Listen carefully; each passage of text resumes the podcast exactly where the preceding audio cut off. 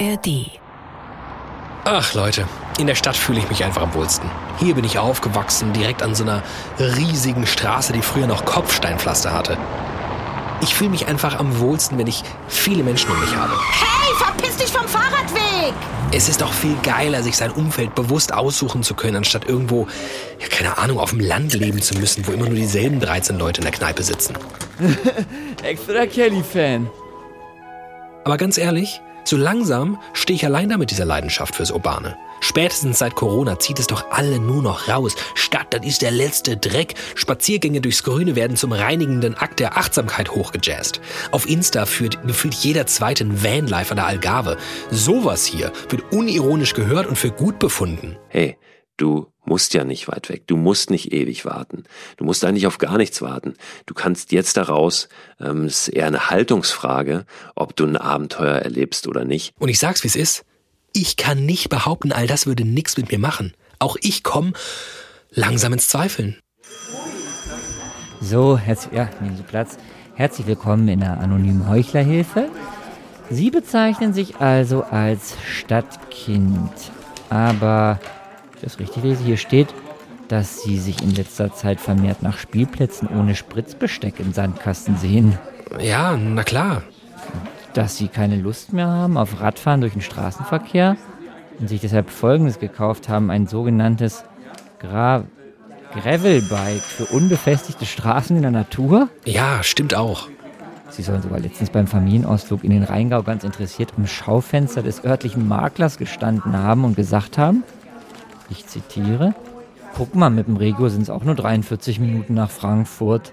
Ja, ich geb's ja zu. Langsam aber sicher spüre ich da schon sowas wie, naja, so eine, so eine Art Sehnsucht. Eine Sehnsucht danach, allem, was ich hier eben noch und ehrlicherweise die vergangenen 30 Jahre abgefeiert habe, hinter mir zu lassen. Die Stadt ist ja nun mal irgendwie so eine Art Manifest für alles, was schiefläuft mit unserer Spezies. Zu voll, zu laut, zu dreckig, zu wenig Natur. Aber einerseits gebe ich mich dieser Sehnsucht hin und ja, mach all das, was mir da gerade vorgeworfen wurde. Andererseits frage ich mich auch, was ist da passiert? Ich traue der Sehnsucht nach Natur nicht, weil es sich anfühlt wie so ein Insta-Trend, der ein bisschen zu sehr ins Real Life geschwappt ist. Scheinbar ist Natur uns viel, viel wert und äh, ich glaube, genau darin liegt ein Problem. Was, wenn aus Liebe zur Natur ganz schnell eine Ideologie wird? Und zwar eine urkonservative, eine Ideologie, die gesellschaftlichen Fortschritt verdammt und am Ende vielleicht sogar verhindert. Pack das Mückenspray ein, es wird dreckig. Heute nehmen wir uns die Natur vor. Ein Mann, Ich bin David Alf. eine Natur. Ein Kampf gegen den Zeitgeist. David versus Wild.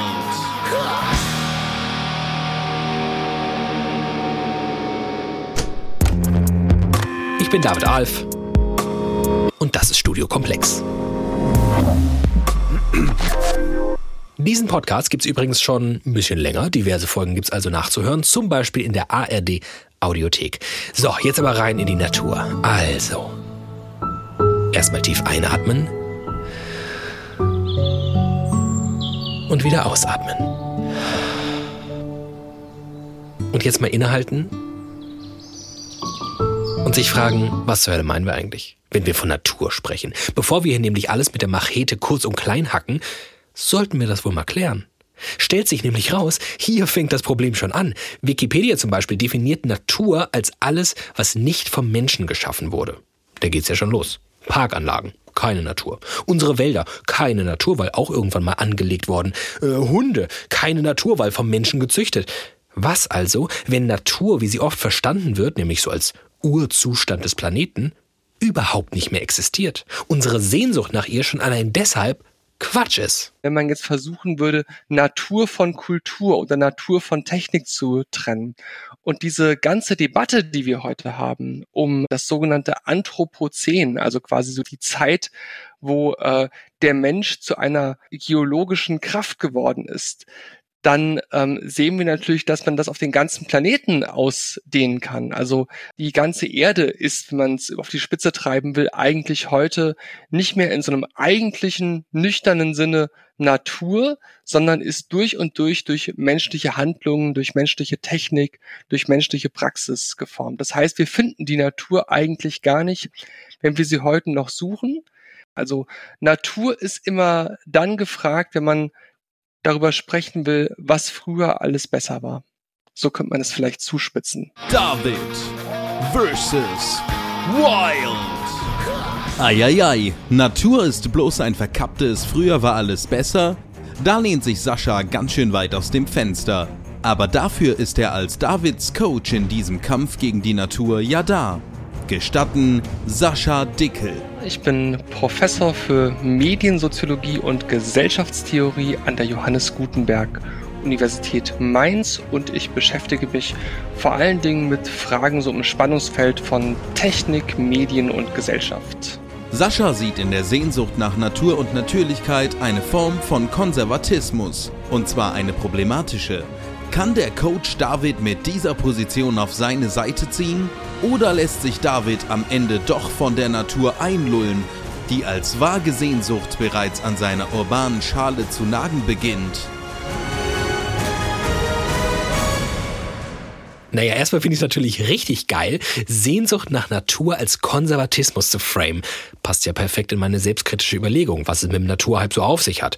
Eben auch meinem eigenen. Ich mein, klar, ich, ja, werd älter, ich habe Kinder. Ist meine Sehnsucht am Ende einfach ein erstes Symptom einer konservativen Krampfader? Dann sollte ich ihr ja wohl erst recht nicht über den Weg trauen. Ach, David, das ist ganz schön, dass du das sagst. Du bist einfach äh, ein richtiger Mensch. Oh, perfekt, das hat mir gerade noch gefehlt. Gerade dachte ich, Sascha Dickel macht jetzt hier so einen Alleingang, erklärt mir, warum Natur wirklich nur was für Konservative ist und Jetzt kommt schon der nächste um die Ecke, will mir ziemlich sicher wahrscheinlich was vom Gegenteil erzählen, wa? Weil, ja, weil guck mal, wir Menschen generell, also es geht mir ja ganz genauso, ja, wir Menschen, wir werten ganz schnell. Wir sagen, dann ist es, wenn das eine gut ist, dann muss es auch etwas Schlechtes geben. Und dann fangen wir an, die, so wie du es eben gemacht hast, ja, dann verurteile ich plötzlich jetzt dieses Stadtleben, ist doch jetzt alles scheiße und so weiter. Es hat ja beides etwas. Und diese Ambivalenz sozusagen wieder hinzubekommen, als moderner Mensch wieder zurückzufinden zu den Wurzeln, zu diesem Ursprung dieser Sehnsucht. Und die glaube ich, da glaube ich, ganz, also ich glaube es nicht nur, sondern meine Berufserfahrung, ich arbeite ja mit Menschen in der Natur, über Natur und so weiter, ich habe damit ja ständig zu tun, die ist echt. Also ich würde dieser Sehnsucht in dir wirklich trauen. David versus Wild. Trau deiner Sehnsucht, David, sagt unsere erste Challenge. Paul Wernicke von der Wildnisschule Hoher Fläming. Ja, also mein Name ist Paul Wernicke. Äh, ich arbeite mit Menschen in der Natur, über die Natur und am allerliebsten lausche ich mit meinen Kindern zusammen der Amsel, wenn sie richtig krass abgeht bringt dieser Vogelfreund David dazu, seiner sich anbahnenden Naturliebe nachzugeben? Eine epische Schlacht zeichnet sich ab. Natur gegen Zivilisation. Sascha gegen Paul. David versus Wild.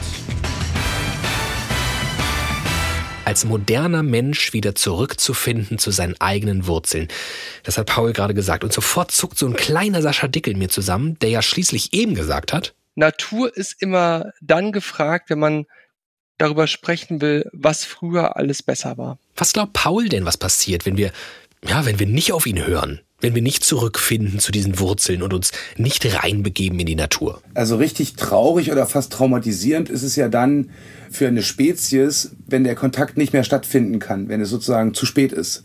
Und das gibt es, glaube ich, inzwischen auch sehr häufig, sonst würde es Menschen nicht geben, die Natur so stark zerstören können. Und das passiert ja gerade im Augenblick sehr vehement, dass an bestimmte Ecken einfach nicht hingeschaut wird oder bestimmte Sachen nicht zu Ende gedacht werden, sonst Sonst könnte man das, glaube ich, nicht tun. Ich bin, bin da sehr fest von überzeugt. Der Soziologe Sascha sieht schon auch die menschengemachte Umweltzerstörung, dass man die nur bekämpfen könne, indem man intensiven Naturerlebnissen nachgeht und der Sehnsucht nach den eigenen Wurzeln traut. Daran glaubt er überhaupt nicht. Glaube ich keine Sekunde äh, dran. Das ist, glaube ich, auch wieder ein Deutungsmuster. Man muss die Dinge erst persönlich erfahren, um sie auch wirklich beurteilen zu können. Das glaube ich nicht unbedingt.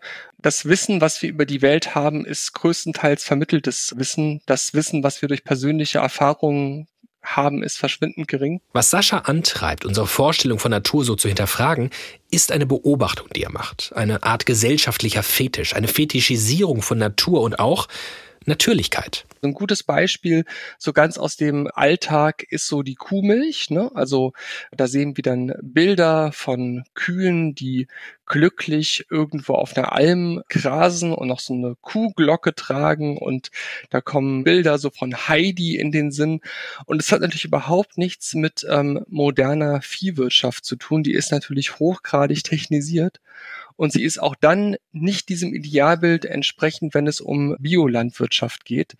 Also heutige Landwirtschaft ist durch und durch technisiert und wir rücken die aber irgendwie in so ein Bild einer heilen Welt, wenn wir sagen, ah, diese Milch ist aber natürlich. Gegenbeispiel, eine pflanzliche Milchalternative, also etwa Sojamilch, Hafermilch, da sehen wir dann oftmals den Einwand, ah, das ist aber alles künstlich. Schaut doch mal an, was da drin ist. Das ist ja alles äh, gar nicht mehr natürlich. Wieso äh, halten wir die Natürlichkeit hoch und verdammen die Künstlichkeit und das äh, Technische? Das sind doch gerade die Dinge, die uns als Gesellschaft oder sogar den Menschen als Kulturwesen ausmachen. Wenn wir über Natur sprechen, landen wir ganz schnell bei Natürlichkeit. Lavera wirkt natürlich. Heile den Schmerz auf natürliche Weise. Rosacta ist ein Arzneimittel natürlichen Ursprungs. Bouillon aus 100% natürlichen Zutaten. In der Natur finden wir alles, was wir brauchen.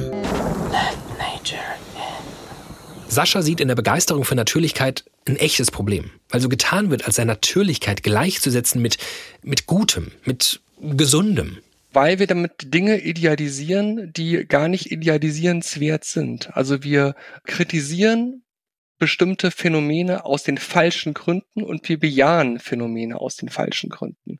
Natürlich muss man jetzt angeben, was denn meiner Meinung nach die falschen Gründe sind. Und das hat was damit zu tun, dass ich denke, dass wir oftmals, wenn wir zum Beispiel etwas kritisieren, weil es vermeintlich unnatürlich ist, wir gar nicht die gesellschaftlich relevanten Probleme adressieren. Also wir richten unsere Aufmerksamkeit auf die falschen, eben leichter zu thematisierenden Aspekte eines Themas und wir drücken uns um die schwierigen, um die komplexeren, um die ambivalenteren Dinge eigentlich herum. Und weil das jetzt noch so ein bisschen Meta ist, hat Sascha ein Beispiel, was er damit meint. Das liegt mir natürlich auch als Mediensoziologe sehr nahe, diese Diskurse um Schönheit heute in der medialen Welt zu verfolgen. Also etwa, wenn es um gefilterte Bilder auf Instagram geht oder um so etwas wie das Zurückgreifen auf äh, Botox oder gar die ästhetische Technologie da wird oftmals gesagt, na ja, das ist doch nicht gut, wenn die jungen Leute sich so unnatürlich inszenieren oder sogar äh, ihre Körper so unnatürlich verformen. Das ist ja auch irgendwie nicht richtig. Und auch hier sieht man, dass dieser Rückgriff auf Natürlichkeit gegenüber ne, Technizität und Künstlichkeit die eigentlichen Probleme noch gar nicht anspricht. Also zum Beispiel so etwas wie Homogenisierung von Schönheitsidealen, sozialer Druck, der durch bestimmte zirkulierende Bilder hervorgerufen wird. Also das sind alles gesellschaftliche Probleme und eigentlich gesellschaftlich zu adressierende Probleme. Wir können die aber gar nicht als gesellschaftlich relevante Probleme und gesellschaftlich gemachte Probleme gut adressieren, wenn wir uns an dieses einfache Schema natürlich versus unnatürlich halten. Und jetzt muss man natürlich schon so ein bisschen auseinanderhalten. Nur weil ich gern mal im Wald spazieren gehe oder meine Kinder nicht nur Beton sehen sollen, laufe ich ja nicht sofort Gefahr, zum Natürlichkeitsfreak zu werden. Aha, Kaum hat David sein Camp aufgeschlagen und erste Nahrung für seine These gefunden, kommt er ins Wanken. Was er nicht ahnt, im Hintergrund hat das David vs. Wild Team zu allem Überfluss schon die nächste Challenge vorbereitet. Ein Gespräch mit Heike Molitor. Ich habe hier an der Hochschule für nachhaltige Entwicklung in Eberswalde die Professur Umweltbildung, Bildung für nachhaltige Entwicklung. Und Heike Molitor zeigt David, dass die Natur ihre ganz eigenen Gesetze hat.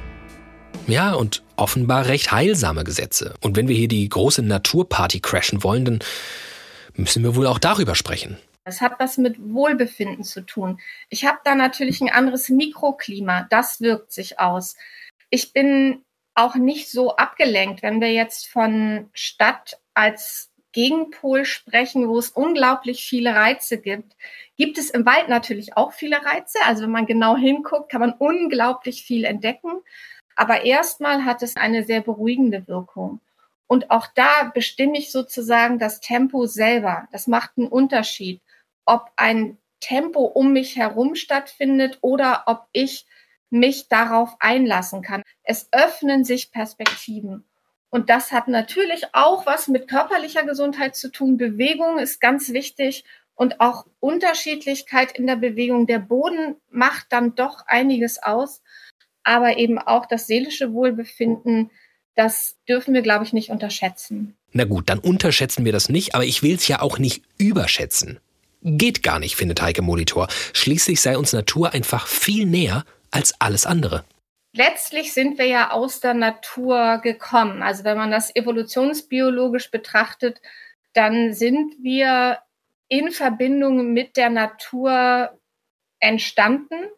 Und das ist unser evolutionäres Erbe, wo man auch heute noch fragen kann, wo fühlt sich der Mensch eigentlich am wohlsten? Dann sind es genau die Orte, die gibt es die Savannentheorie, die eben sagt, naja, es sind so halboffene Landschaften wo es verschiedene Baumgruppen gibt, wo es auch eine Landschaft gibt, die einigermaßen rätselhaft ist, also auch Schutz bietet, die irgendwo Spuren von Wasser aufzeigen. Also das ist tatsächlich etwas, was man auch heute noch beobachten kann, dass das Landschaften sind, die uns am meisten ansprechen. Insofern kann man eigentlich den Mensch ohne Natur gar nicht denken. Auch wenn wir heute mitunter die Vorstellung haben, Menschen wachsen in Städten auf und die haben gar keinen Bezug zur Natur. So wie ich. Ich wollte den Naturhype für einen Modetrend halten, aber ist es vielleicht viel eher meine Liebe für die Stadt, die vorübergeht?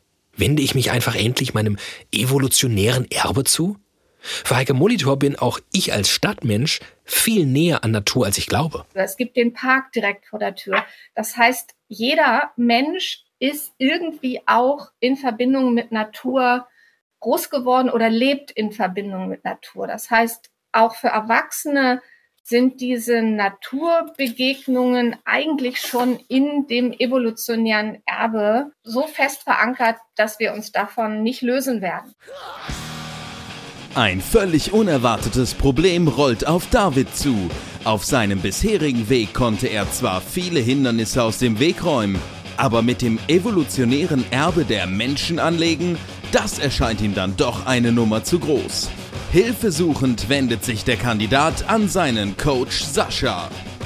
Ja, das ist ein wunderbares Beispiel, weil natürlich finden wir oftmals äh, Grünflächen toll. Also ich liebe auch eine Stadt, wo es viele Grünflächen gibt. Ich mag eher nicht in der Stadt wohnen, wo alles mit breiten Straßen zugepflastert ist. Aber bei einer Grünfläche in der Stadt, da würde ich sagen, sieht man wunderbar, hier geht es nicht darum, eine Natur aufrechtzuerhalten, im Sinne von einem Bereich, der vom, der von Kultur und Technik so unangetastet ist, sondern wenn Sie eine Grünfläche in der Stadt haben wollen, dann müssen Sie jede Menge Kultur, gesellschaftliche Praxis und Technik mobilisieren, um das zu schaffen. Das Produkt ist dann ein künstliches Produkt. Also eine Grünfläche in der Stadt ist ein durch und durch künstliches Produkt und ich finde es nicht gut, weil es natürlich ist, sondern weil es ein besserer städtischer, moderner Lebensraum ist. Also das ist eine andere Argumentation, als zu sagen, wir wollen eine Grünfläche haben, weil sie so natürlich ist. Da sind wir ja wieder bei Saschas Hauptkritikpunkt. Allzu oft wird über Natur gesprochen in Opposition zu Technik oder Kultur.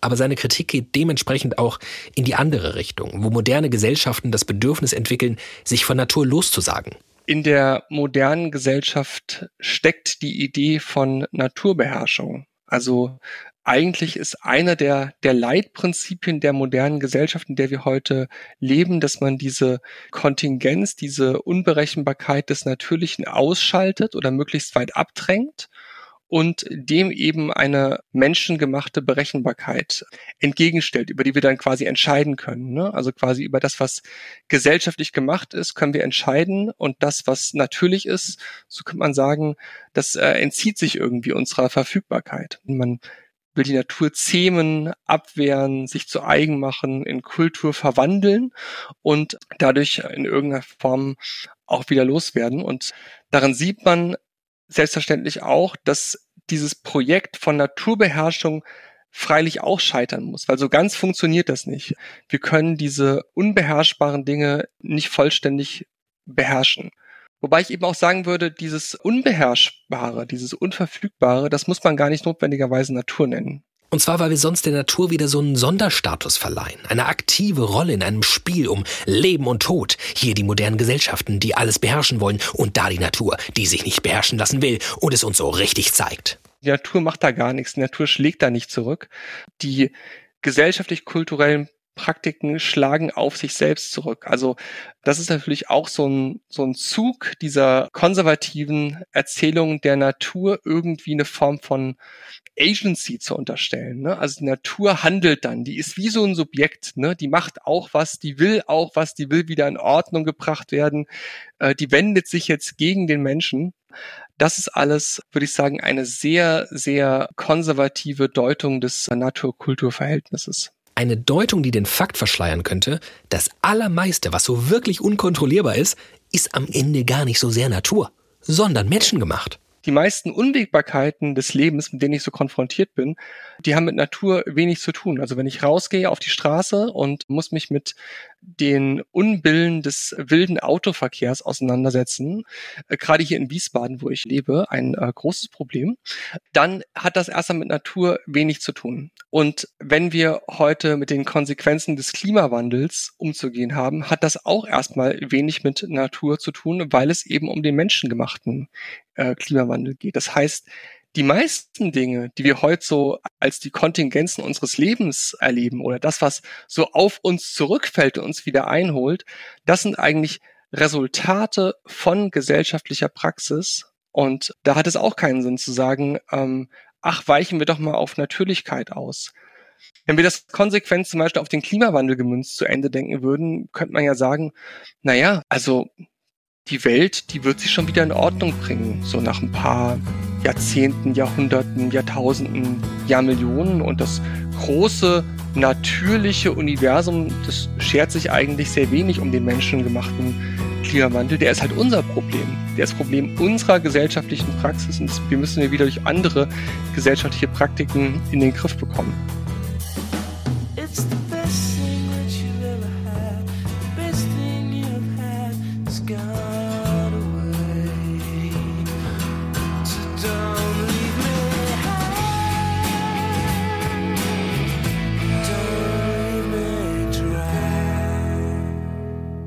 Und mitten in dieser hitzigen Debatte wird es bei David vs. Wild plötzlich emotional. David und Paul setzen sich ans Lagerfeuer und sprechen über vergangene Zeiten. Und Paul überrascht David mit einem intimen Geständnis, denn Paul war selbst mal ein Stadtkind und hatte zur Natur nur wenig Bezug, bis zu einem ganz besonderen Augenblick. Es gab so einen Moment, wo mir plötzlich klar wurde, es war so ein ganz einschneidendes Erlebnis, ich habe das noch ziemlich bildhaft vor Augen. Ich bin dann ich habe oben irgendwas gelesen wir haben so im ersten Stock gewohnt in Pankow. So dieses Mietshäuserbauten waren das, so Altbauten. Und dann bin ich barfuß runtergelaufen auf dem Hof und stand vor so einer großen Esche. Und diese Esche ist quasi vier Stockwerke, fünfter Dachboden, übers Dach hinaus. Und plötzlich kam mir so die, äh, die viele Kindheitserinnerungen. Ich habe da meine Feinde dran festgebunden und wir haben die dann da tot im Pfahl gespielt und was ich was alles. Wir haben da Fußball gegen gespielt. Ich bin da jeden Tag lang gelaufen, um meinen Mülleimer runterzubringen. Und plötzlich ist mir so reingefahren, dass ich diesen Baum, den ich als Kind so als selbstverständlich angenommen habe und auch geliebt habe, ich habe mit dem auch gesprochen und so, das war für mich so ganz normal, plötzlich jahrelang nicht mehr gesehen habe als ob der nicht da gewesen wäre. Als ob das sowas, so, so ein Gegenstand, du einfach, ich habe den wirklich nicht wahrgenommen, obwohl ich jeden Tag den Müll runterbringen musste und da dran vorbeigelaufen bin. Und ist mir in so einem Augenblick so richtig tief reingefahren. Und dann, äh, und dann habe ich ihn so umarmt und da gab's so ein, das war wie so ein, ah, das, war, das klingt jetzt ein bisschen abgedreht und so, aber es hat mich, es hat mich richtig gepackt. Also es hat mich durchschüttelt und es hat mich so verrückt. Und seitdem Seitdem will ich wissen. Also irgendwie, das war. Ich brauchte wahrscheinlich auch so ein Erlebnis, um mich so richtig wach zu rütteln. Ja, das war. In andere Worte will ich es gar nicht so unbedingt reinpacken. Wahrscheinlich braucht es so, wie so ein Vorschlaghammer auf den Kopf. Paul hat seinem Stadtleben den Rücken gekehrt und ist Wildnispädagoge geworden. Er hat eine Wildnisschule gegründet und zu ihm kommen die unterschiedlichsten Menschen aus den unterschiedlichsten Gründen und sie erleben gemeinsam die Natur. Ich habe den absoluten Traumjob. Ich sehe mich als einen der reichsten, privilegiertesten Menschen, weil ich lebe in der Natur, die ist bombastisch. Das ist wirklich eine Perle hier mit meinen Kindern, meiner Familie auf dem Hof. Ganz schön privilegierter Typ auf jeden Fall, ganz schön fies. Deswegen haben wir auch so eine offene Politik. Hier können viele Leute herkommen, sollen auch. Und schön ist, wenn so unsere Arbeit so wirkt, dass das über mich so als Person hinausgeht, sondern so der Sache an sich dient. Und was ist die Sache an sich? Die Natur braucht eine neue Stimme. Also das sehe ich als so ganz schwingt so im Hintergrund mit den Tieren, den Pflanzen wieder eine neue Stimme zu geben. Ja, die haben alle Bedürfnisse, wir teilen alle den gleichen Lebensraum. Wie können wir die denn wieder neu verstehen? Und Spurenlesen ist sowas wie so eine Schrift wenn du Zeichen und Spuren im Boden interpretieren und lesen und verstehen kannst, liest du ja ein Stück weit in der Vergangenheit, was ist hier gestern, vorgestern, teilweise auch vor tausenden Jahren passiert, wenn du die Landschaft anguckst, die Spuren, die die Eiszeit hinterlassen hat oder unsere eigene Kultur. Und die Vogelsprache wiederum bringt dich in den absoluten Moment, weil du ja dann angehalten bist, in dem Moment völlig offen zu sein und so gut wie es geht wertfrei, um dich zu fragen, was höre ich gerade? Wie klingt dieser Moment in diesem Augenblick? Natur und Tiere neu verstehen lernen will Paul. Tun wir das nicht? Daran glaubt er ganz fest, fahren wir unsere Spezies an die Wand. Sascha meinte vorhin, ja, ähm, um das zu begreifen, brauche ich aber keinen erhöhten Naturbegriff. Andere Dinge kann ich ja auch verstehen, ohne sie am eigenen Leib zu erfahren. Das sieht Paul im Fall der Natur äh, wirklich ganz anders. Wenn du es dann selber tun willst, ich sag mal, wenn du es selber umsetzen willst, und darüber sprechen wir ja gerade, ich will mich selber aktiv wieder mit Natur verbinden, brauchst du diese komplett sinnliche Erfahrung. Also es braucht meine Nase, es braucht Gerüche, die ja sich unglaublich stark in unseren Erinnerungen verankern. Also Gerüche sind ja die, erinnerungsstärksten Sinneseindrücke. Ich weiß nicht, ob du selber vielleicht so einen Geruch hast, der dich an deine Großeltern erinnert oder an deine Kindheit, an irgendein Phänomen. Die Bilder, die dann hochkommen, sind unglaublich stark. Ich habe da auch so einen Geruch mit so CK1 war damals bei mir in. Das hatte meine Freundin drauf. Und wenn jetzt irgendjemand CK1, ich muss immer an diese Freundin denken. Dann solltest du meiner Oma nicht zu nahe kommen. Ja, ich, ich wollte es nicht sagen. Viele ältere Frauen haben CK1 drauf und oft ist da der, der Blick, oh, äh, okay, das spricht nicht so ganz der Erinnerungsrealität. Aber der andere Sinn ja dieses Fühlen. Also wirklich mal zu spüren, dass wenn du komplett durchnässt bist, du auch irgendwann wieder trocken bist. Und das kann ich nicht durch eine Geschichte erleben. Wir sind ja quasi an so einem Punkt angelangt, wo wir im Alltagsgeschehen uns immer so in so einer, Entschuldige, aber ich muss es fast sagen, so ein bisschen in so einem langweiligen Alltagsbrei bewegen. Es ist alles vermeintlich sicher, bloß kein Hunger. Wann haben wir schon mal Hunger gehabt? Bloß nicht zu kalt, dann gehen wir lieber schnell irgendwo rein, bloß nicht nass, bloß nicht dunkel. Also alle so diese Sachen, die so Gefahren in Anführungsstrichen bewirken, die werden so ausgegliedert. Und dann kommen wir zu unseren Ohren. Also jetzt eine Geschichte, Worte zu hören, lassen Bilder in mir entstehen. Aber ich habe manchmal so intensive Hörerfahrungen, weil ich, das ist so mein Spleen, ja, ich beschäftige mich ganz viel mit Klängen in der Natur und mit Geräuschen, vor allem halt auch mit Vogelsprache, also was sagen die uns eigentlich? Und das ist, es ist mit Worten schwer beschreibbar. Das kannst du erleben, wenn wir jetzt in so einer Vogelweiterbildung hatten am letzten Wochenende. Wir saßen dann gemeinsam da draußen an so einem Hügel, an dem wir schon viele, viele Male gesessen haben und den Vögeln gelauscht haben. Und du spürst den Boden unter dir, der Wind berührt deine Haut, die Sonne berührt deine Haut und diese Klänge dringen in dich ein. Und inzwischen kennst du die ja schon. Also alle wussten, mit wem wir es da zu tun hatten. Also wir wussten zumindest, wer da singt, ja, und wie diese Geräusche einigermaßen einzuordnen sind. Also das ist mir auch lange nicht mehr so gegangen. Das war so intensiv auch durch das Gruppenerleben, dass wir das gemeinsam so als ein unglaubliches Orchester und es war nicht nur schön, ja, aber gehört haben, weil da war auch viel Leid drin. Jungvögel wurden gefressen vor unseren Augen und Elterntiere haben geschrien um ihre Jungvögel und so weiter.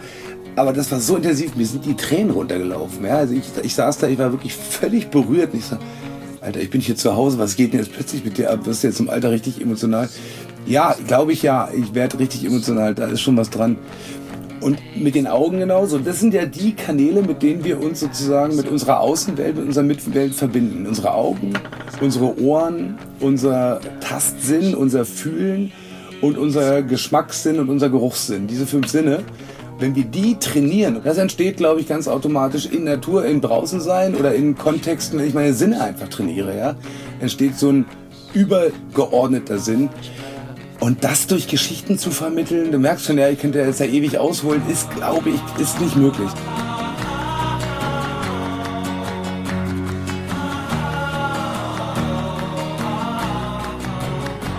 Was wir tatsächlich festgestellt haben, ist die Bereitschaft, sich für die Natur einzusetzen, höher, als wir das bisher angenommen haben. Heike Molitor nochmal. Und das zeugt natürlich dafür, dass es eine positive Grundhaltung zur Natur gibt.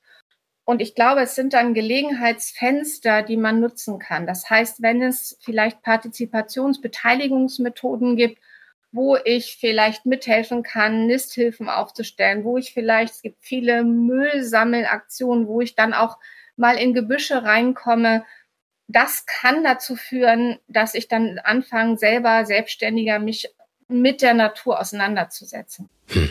Tja, ich meine, ja, keine Ahnung, vielleicht muss man hier wirklich so eine Kosten-Nutzen-Rechnung aufmachen. Was, wenn Naturverbundenheit zwar einen Konservatismus in uns triggern kann, der vielleicht problematisch ist, aber auf der anderen Seite dabei hilft, sich der Natur zuzuwenden, dass wir den Klimawandel in Schach halten lernen. Gewinnen wir durch Naturverbundenheit dann vielleicht mehr, als wir verlieren? Was sagt Sascha Dickel dazu? Ja, das ist natürlich ein guter, guter Punkt. Das verweist auf eine Ambivalenz meiner Argumentation. Ne? Man könnte jetzt sagen, ähm, wenn ich ökologische Ziele verfolge und das eben mit dem Verweis auf Natürlichkeit mache, dann erreiche ich damit ja vielleicht trotzdem eine Verbesserung oder ich strebe einen Zustand an, wo die meisten von uns sagen würden, ja, das führt schon in die richtige Richtung. Ne? Also etwa die grünere Stadt oder den Klimawandel aufhalten.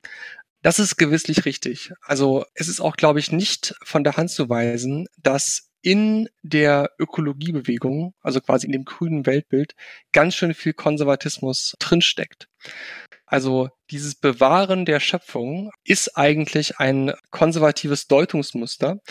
Und hier sieht man auch, dass selbstverständlich so etwas positive Konsequenzen haben kann. Ne? Also Konservatismus könnte man auf die Spitze getrieben sein, muss auch nicht nur schlecht sein. Also es gibt natürlich Dinge, die konservativ sind, die wir kritisch reflektieren müssen, also gerade dann, wenn es um sowas wie Lebensstile geht. Auf der anderen Seite kann natürlich eine gewisse Dosis an Konservatismus uns auch zu den gesellschaftlich wünschenswerten Handlungen verleiten. Oh Mann, so ganz leicht wird es uns in dieser Folge nicht gemacht. Weder können wir den Naturhype als komplett irrsinnige Ideologie abhaken, noch glaube ich, und davon hat mich Sascha auf jeden Fall überzeugt, ist es sinnvoll, Natur als etwas zu empfinden, was immer und in jedem Fall besser als alles scheinbar Unnatürliche ist? Weil das, und das ist jetzt vielleicht ein Punkt, auf den wir nochmal zu sprechen kommen müssen, halt auch einfach wirklich sehr problematisch werden kann. Sascha hat vorhin schon ähm, Schönheitsideale angesprochen, aber eben auch das hier gesagt. Es gibt natürlich Dinge, die konservativ sind, die wir kritisch reflektieren müssen, also gerade dann, wenn es um sowas wie Lebensstile geht. Denn je größer die Überhöhung des ohnehin sehr unkonkreten Naturbegriffs, umso größer die Gefahr, dass damit Schaden angerichtet werden kann. Also, wenn wir es an noch einem drastischen Beispiel klar machen wollen, dann könnte man etwa so Rhetoriken von rechter oder rechtsextremer Seite heranziehen, wo gegen moderne Lebensformen genau dieser Punkt der Natürlichkeit herangeführt wird. Also etwa wenn es um die Ablehnung von Homosexualität oder die Ablehnung einer multikulturellen Gesellschaft geht, da wird oftmals auch diese Figur der Natürlichkeit aufgerufen. Das ist nicht natürlich. Also Homosexualität ist nicht natürlich eine Gesellschaft, in der Kultur in ganz vielen komplexen Mischungsverhältnissen auftritt und gar nicht mehr so der einheitlichen Volkskultur entspricht, die ist dann vermeintlich äh, unnatürlich. Und das ist nicht nur eine abstrakte Angst, die Sascha da hat, sondern Realität. Googelt mal ähm, Ökonazis oder völkische Szene oder völkische Siedler.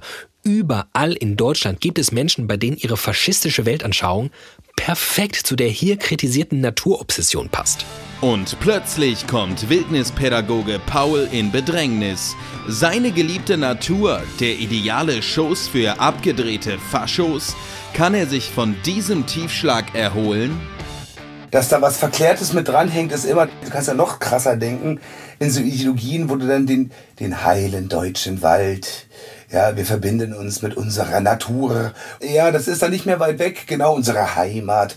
Und dieses Heimatliche, wenn ich so sage, ich verbinde mich gerne mit der Natur und ich gucke gerne auf unsere Ahnen, unseren Vorfahren, was haben die hier gemacht, ist das aber gleichzeitig in diesem Ambivalenz-Spagat und was braucht es denn heute?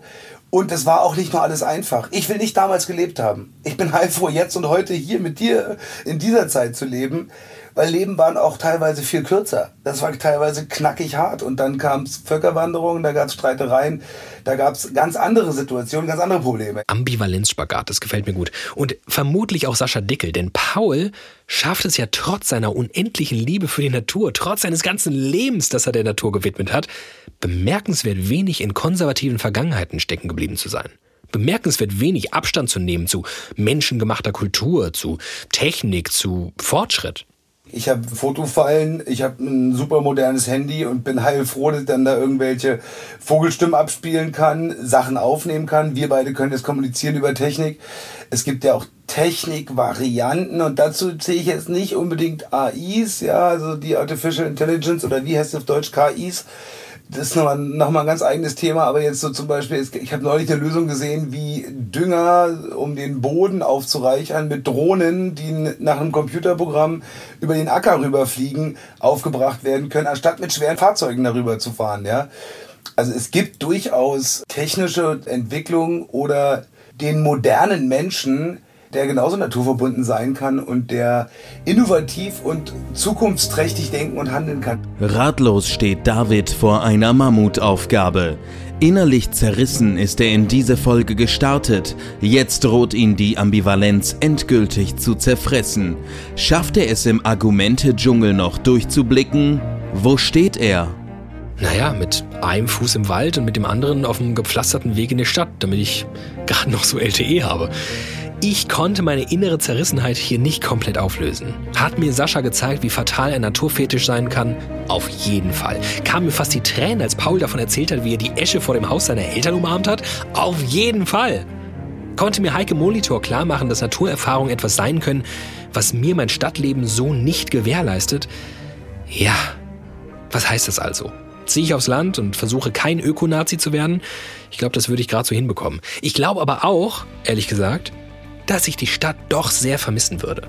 Vom Stadtkind zum Naturfreak zum ambivalenten Helden mit zwei Herzen in einer Brust. Eine unglaubliche Heldenreise, bei der David am Ende wieder zu sich selbst findet. Schaltet auch nächste Woche wieder ein, wenn es heißt Studiokomplex vs. irgendwas.